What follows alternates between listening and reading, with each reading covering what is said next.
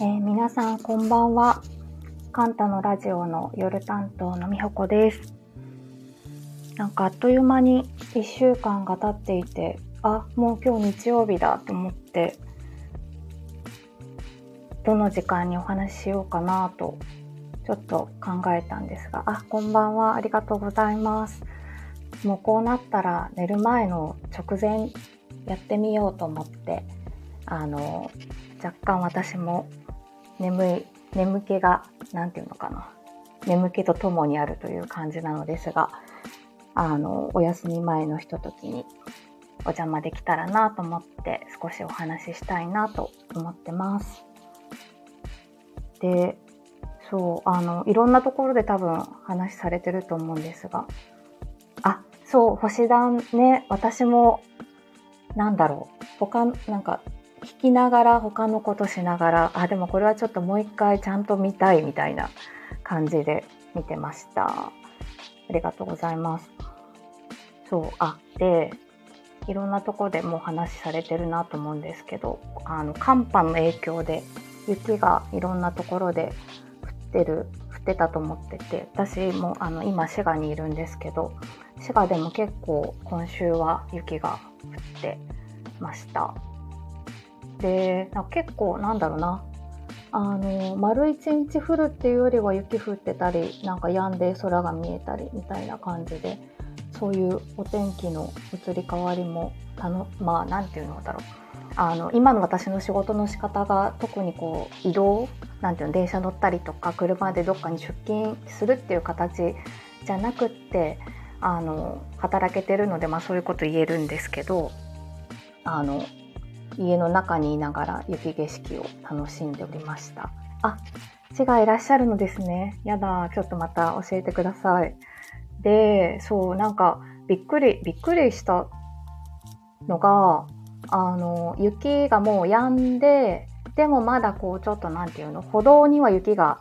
残ってるみたいな。で、なんならそれが凍ってちょっと、ツルツル滑るよみたいな感じで、私はドキドキ歩いていた時にその道を自転車で通ってる方が結構いらしてあの最初は学生さんだったのであやっぱ学生さんはあのとはいえ手段あのなていうのかな車で学校行くとかじゃないから自転車乗るのかなと思ったりしたんですけどそしたらそうじゃない方も乗ってたりしたのでなんか滋賀滋賀の人っていうか雪に慣れてる人は強い強いっていうかなん自転車とか乗るんだなって思ってちょっとびっくりしましたがそれは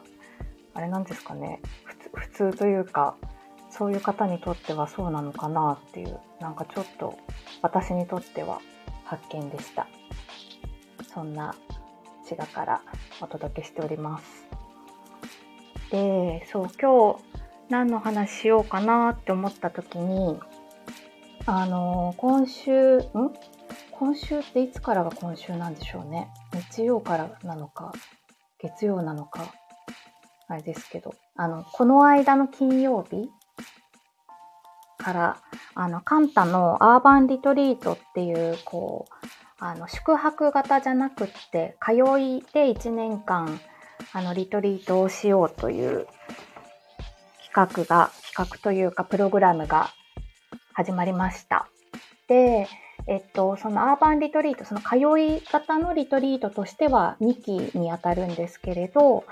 あの今回私もそのサポートヒーラーっていうこう参加者の皆さんがこうグループに分かれてちょっとこう深めていくような時間をサポートさせていただく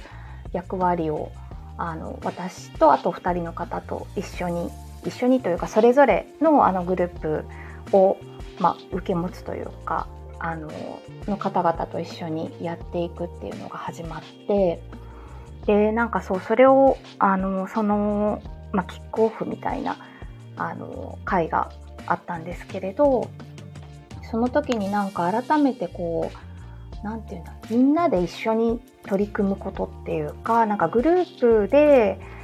そのみんな自分と向き合うんだけどそれをグループでやっていくっていうことについて考えたのでそんな話をしたいなって思ってます。であのそのことを考える時に私がこうこう連想して思い出したことを今から話したいんですけど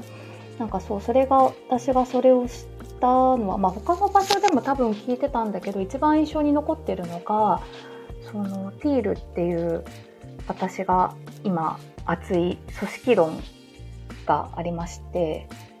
何て言ったらいいんだろう。こういわゆるヒエラルキーとか実力主義の組織構造の形とはまた違う形があるんじゃないかっていうふうに、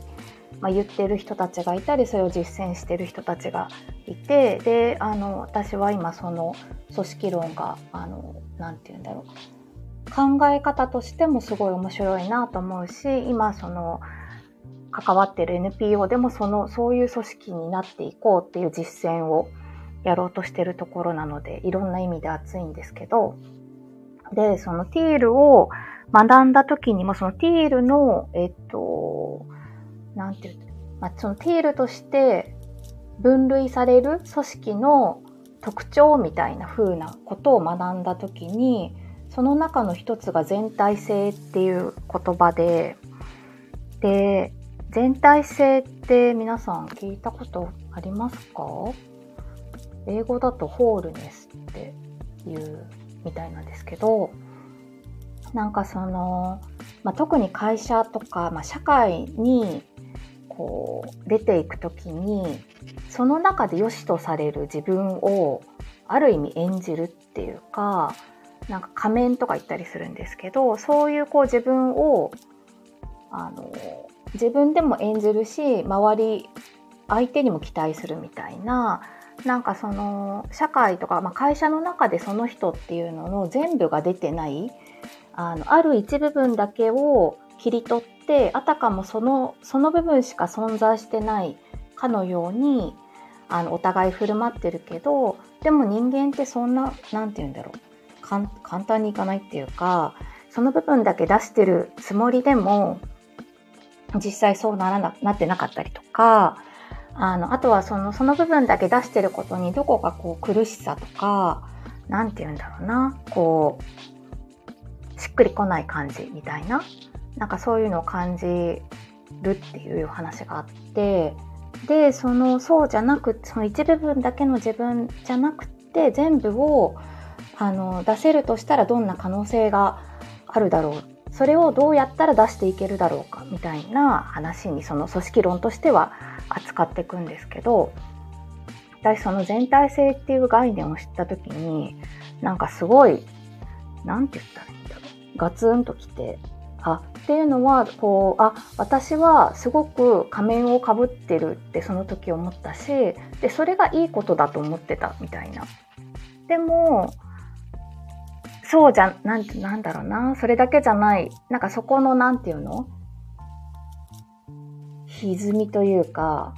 あの仮面として振る舞ってる自分とでも本当に感じてる自分のその間の何とも言えないものを処理しきれないみたいななんかそういうのがあったんですけれどその全体性っていう概念を、まあ、そのティールの時もそうだし別の機会でもあの聞いた時になんかすごくハッとさせられたんですよね。なのであのどんな場面でもその全体性っていうものを持っていけたらいいなっていうものと一方でその全体性を自分の中でこう何て言ったらいいんだろう認めていく時に、まあ、ある意味仮面をつけてる部分って、まあ、こういう自分だったらあのいいでしょういいっていうかあの相手にも受け入れられるし自分としてもいいねって思える私みたいな部分だけどでもそうじゃない部分ってなんかもっとドロドロしてたりなんか全然理路整然と説明できなかったりなんか自分の中でちょっとナイスじゃないなみたいな。風な自分も自分としてこう私だっていう風にこう受け入れていく過程こそがその全体性を自分が生きていくっていうことにつながってくる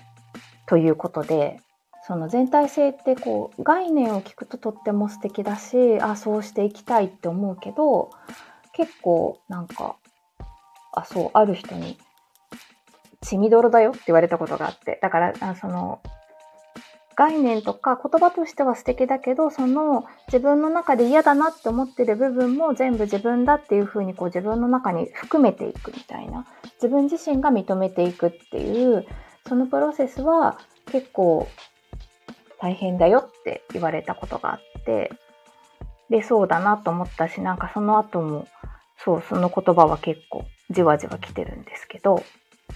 で、その、グループで取り組んでいくっていう話に戻るんですけど、